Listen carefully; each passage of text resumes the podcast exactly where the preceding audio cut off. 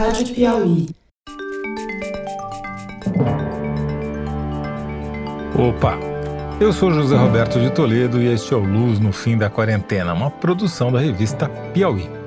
Infectamos o canal do Foro de Teresina para discutir pesquisas científicas que ajudam a atravessar o túnel em que a pandemia nos meteu.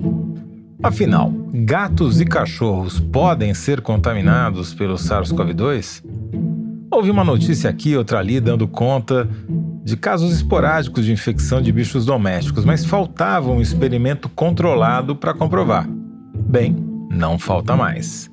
Pesquisadores da Faculdade de Veterinária da Universidade do Colorado publicaram um estudo no Jornal da Academia Nacional de Ciências dos Estados Unidos, uma publicação super respeitada, demonstrando que sim, gatos e cachorros não apenas são infectados pelo novo coronavírus, como desenvolvem anticorpos contra ele. A pesquisa fez mais uma descoberta importante, mas deixou duas questões fundamentais sem resposta. Fernando Reiner nos conta quais dúvidas os pesquisadores responderam e quais permanecem no ar.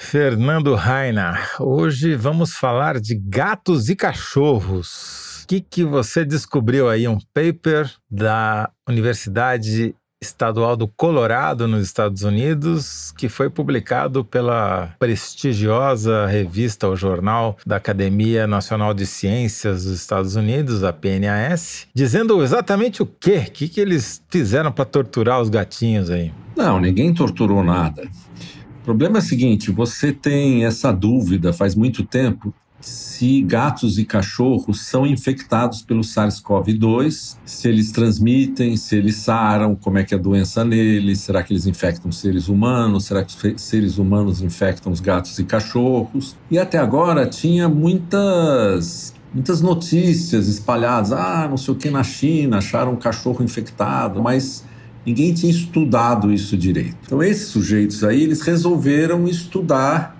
a doença em gatos e cachorros. E a razão é meio óbvia, né? Quer dizer, eu acho que de todos os animais que a gente convive, os gatos e cachorros são os animais que a gente é mais próximo, né? O cachorro tem essa coisa que ele é meio o rei da saliva, né? Vive babando em tudo quanto é lugar, lambendo a cara das pessoas, mas ele em geral fica dentro da casa tal. O gato é um pouco diferente. O gato ele é mais assim distante, um bicho mais altivo tal. Então ele não fica tão próximo. Ele lambe, mas não baba. Mas ele tem essa propensão que, a não ser que você fique com ele trancado dentro do apartamento, ele gosta de sair à noite, cai na gandaia. Só para esclarecer, vamos fazer um disclaimer aqui antes da gente continuar. Eu tenho gato. Você tem gato ou cachorro? Eu tenho vários cachorros. Só que o cachorro não fica no apartamento. Eu tenho uma chácara e o cachorro fica lá na chácara, que eu acho que é uma tortura deixar um cachorro dentro do apartamento. Mas isso não vem ao caso aqui. Fato é o seguinte, que eles resolveram estudar direitinho como é que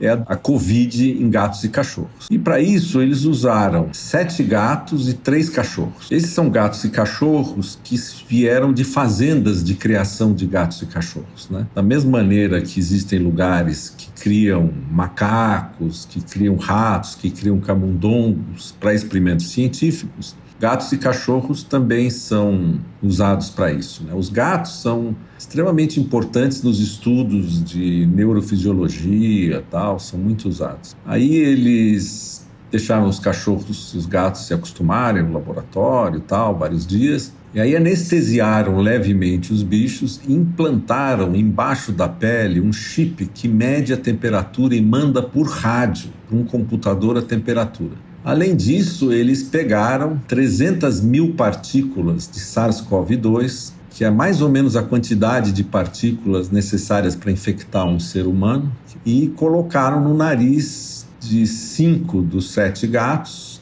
e nos três cachorros. No caso dos gatos, todo dia eles faziam um teste de PCR no gato, para ver se, tanto no nariz quanto na garganta do gato, tinha vírus. É o mesmo teste de PCR que a gente faz para ver se a gente está infectado pelo vírus. Além disso, eles pegaram e mediam, tiravam sangue do gato todo dia e faziam, faziam um teste sorológico para ver se tinha anticorpos contra a lança, contra os mesmos antígenos que a gente mede em ser humano. Bom, o que eles viram é o seguinte: que os gatos realmente se infectam pelo vírus, o vírus se instala na boca e na garganta do, do gato. Os gatos produzem uma quantidade grande de vírus na saliva que sobe ao longo do tempo e depois de uma semana e pouco abaixa e desaparece. Muito parecido com o que a gente observa em ser humano. E ele tem sintomas? Eles disseram que os gatos eram totalmente assintomáticos. Eles ficaram felizes na gaiola, tal, e na medida que o vírus ia desaparecendo, e provavelmente por isso mesmo, os anticorpos contra o vírus se desenvolviam nos gatos, os gatos ficavam com níveis altos de anticorpos e saravam. Aí eles fizeram mais dois experimentos muito importantes. Eles pegaram dois gatos que estavam produzindo um monte de vírus, colocaram na mesma gaiola com dois gatos sadios. E dois, três dias depois, os gatos são, ficaram doentes. Começaram a ter vírus na garganta e depois desenvolveram anticorpos e depois sararam. E além disso, eles pegaram esses gatos que tinham sarado e que tinham bastante anticorpo e colocaram de novo mais vírus no nariz deles e acompanharam. E os gatos ficaram imunes, eles não pegam mais a doença.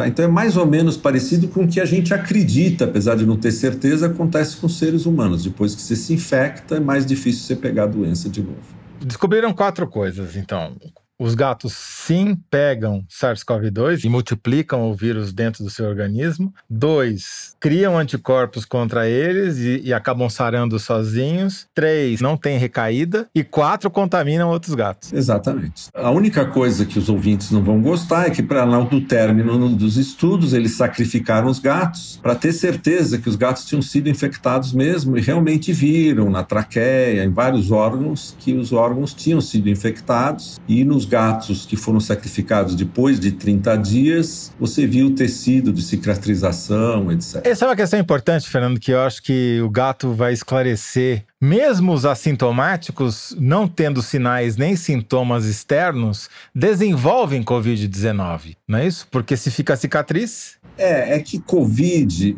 Covid é o nome da doença. É, eles são infectados pelo vírus. Eu levo muita bronca da minha mulher, que é médica, que ela fala assim: Covid é a doença, então você tem que ter sintoma, porque a doença é característica, caracterizada pelos sintomas. Então tem uma discussão aqui em casa e também nos meios médicos se uma pessoa totalmente assintomática teve Covid. Os médicos formalmente não gostam dessa ideia. Se você pôs ele no raio-x e apareceu sintomas, ou você, o cara teve tosse, teve febre, ele teve Covid. Mas vamos supor que o cara não teve nada, que nem o gato aí. O gato não teve nenhum sinal nem sintoma, mas apareceram sinais na traqueia, nos tecidos do gato, de que o vírus andou por lá. Então, numa pessoa você vai, não vai dizer que ele teve Covid. A não ser que ele morra de alguma outra coisa, você faça uma autópsia e fala, não, teve uns sintomas que eu não consegui ver. Então, os médicos usam Covid para doença. E SARS-CoV-2, infecção pelo SARS-CoV-2, quando o vírus entrou e se instalou em você. Então, o gato é isso aí. No caso dos cachorros, o resultado é um pouco diferente. Eles não fizeram todos os experimentos. Como tinha só três cachorros, eles colocaram o vírus dentro do cachorro. Eu, eu acho isso, sinceramente, um, um, viés inadmissível. Por que, que você só comprou dois, três cachorros e sete gatos? Por que, o que, que eles têm contra os gatos? É, eu acho que nos Estados Unidos é muito mais difícil você fazer experimentos com cachorro do que com gato. Uma coisa cultural, entendeu? A afeição da sociedade por cada animal varia, né? De qualquer modo, nos cachorros, eles colocaram o vírus, viram que o cachorro pega a doença, ele produz vírus na boca e no nariz, só que uma quantidade menor do que nos gatos. Os anticorpos são desenvolvidos e eles saram. Mas eles não fizeram um experimento para ver se um cachorro passa para o outro, nem fizeram um experimento para ver se o cachorro fica imune. Então, essa é a principal falha do trabalho. Não custava mais nada pegar mais alguns cachorros e fazer a mesma coisa que eles fizeram com os gatos. Né? E eles não sacrificaram os cachorros também. Agora, o interessante é que a pergunta principal, que é: será que esses bichos, quando estão contaminados, transmitem para a gente? Esse experimento não foi feito, porque você não consegue aprovar isso num comitê de ética, porque seria você pegar um gato infectado e colocar um apartamento de uma família sadia e ver se as pessoas pegam Covid ou pegam SARS-CoV-2. Então, isso não pode ser feito, então esse experimento não foi feito. O que eles poderiam ter feito, que é eticamente aceitável, mas eles não fizeram, é pegar um gato sadio e colocar numa família em quarentena, onde todo mundo testou positivo. Para saber se o humano passa para o gato. Para saber se o humano passa para o gato. Então, essa parte ainda ficou em aberta. Mas, como a quantidade de vírus produzidas pelo gato, a quantidade de vírus produzidas pelo cachorro é grande, assim, a impressão que fica é que, teoricamente, você pode se contaminar, entendeu? Porque tem bastante vírus uh, na saliva do gato, na saliva do cachorro, uh, e a gente vive muito próximo desses animais. Eu acho que vive mais próximo dos cachorros do que dos gatos. Embora a probabilidade maior seja o contrário, né? Porque você tem mais chance de se contaminar na rua e trazer para dentro de casa e contaminar seu gato ou seu cachorro do que o contrário. Ou uma pessoa que, no desespero, da solidão da quarentena, vai lá e adota um gato, entendeu? Pois é. Né? Eu conheço. Tipo eu. É, tipo você, Toledo. Tá, é, também existe essa possibilidade, mas devo dizer que eu e o Torô e minha mulher estamos negativados. Então é isso. Bom, o fato é que uh, é interessante porque isso resolve um problema, né? Quer dizer, a gente saber se os animais mais próximos da gente pegam ou não pegam é importante. E agora a gente sabe que pegam, tem que tomar os cuidados devidos. E tem essa discussão que sempre sobra em ciência, né? Morreram alguns gatos para você ter essa informação. Valeu a pena? É isso que as pessoas têm que pensar. Quer dizer, o número de ratos que a gente mata para entender e o número de macacos que já foram sacrificados para fazer a vacina é enorme. E para essa informação custou a vida, sei lá, de cinco gatos. A maioria dos cientistas acha que vale a pena. Né? Muitas pessoas que gostam muito de gatos acham que não vale a pena. Mas é bom lembrar que esses gatos e cachorros foram criados sem contatos com seres humanos. Né? Eles são como se fossem animais de laboratório. Existe alguma corrente na ciência para tentar substituir as cobaias animais por outras maneiras de fazer experimento? Não, que existe. Todo mundo aceita que você no passado você tinha um uso excessivo de animais. Né? Ah, e os cientistas ficaram muito ciosos disso e têm usado o mínimo possível. Então você faz os experimentos em outros animais antes, tal, e esses animais que a gente gosta mais, você tenta usar o mínimo possível. Os primatas, principalmente os macacos rezos, etc., que não só são muito parecidos com a gente, mas são caríssimos de se criar, né? Mas eu acho que muitos experimentos para testar drogas, etc., é muito mais seguro você injetar primeiro num animal e depois num ser humano. Todas as vacinas que estão em desenvolvimento passaram por um macaco rezos antes. Né? Todos passaram por macacos, todas passaram por ratos, e aí você injeta nos primeiros seres humanos. Então, essa é a filosofia da coisa. Algumas coisas dá para substituir os animais e usar o mínimo possível, mas em algumas coisas não dá. Muito bom. Fernando Rainer, muito obrigado. Este programa vai dedicado à memória desses gatos heróicos que deram sua vida pela ciência, né? E vamos em frente.